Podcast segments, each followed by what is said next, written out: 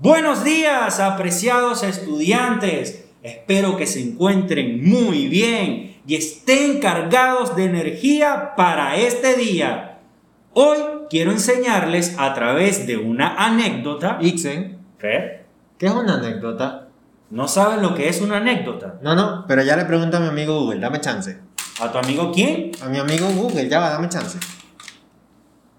Aquí dice que una anécdota es un relato breve de un acontecimiento extraño, curioso o divertido. Generalmente le ocurre a la persona que lo cuenta.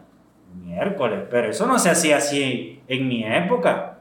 ¿Cómo que no sé si así en tu época? ¿En tu época no había Google? No, en mi tiempo buscábamos el significado de las palabras en el libro mágico de las palabras. El libro mágico, ¿y qué es eso? Bueno, es lo que hoy en día llaman diccionario. Ja, explícame sobre eso. Bien, en este libro de consultas, en el que podemos encontrar palabras, sus significados, su correcta escritura y están ordenados alfabéticamente, es decir, que van desde la A hasta la Z. Ajá, pero a mí me sigue sonando como Google. ¿Cuál es la diferencia?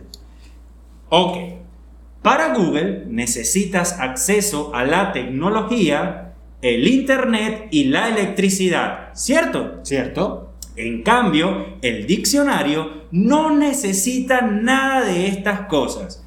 Entonces, si quieres conocer el significado de una palabra y no puedes acceder a tu amigo Google, recuerda que siempre puedes acudir al libro mágico de las palabras para conocer su significado. Ah, entonces si se me va la luz o si no tengo batería en el teléfono, lo que tengo que hacer es usar el diccionario para seguir aprendiendo palabras nuevas. Correcto, eso es todo lo que debes hacer. De todas maneras, te invito a que completes la misión que encontrarás en tu Class Dojo, donde aprenderás a utilizar este mágico libro y compares los resultados de tu amigo Google y coméntale a tu maestro cuáles diferencias encontraste.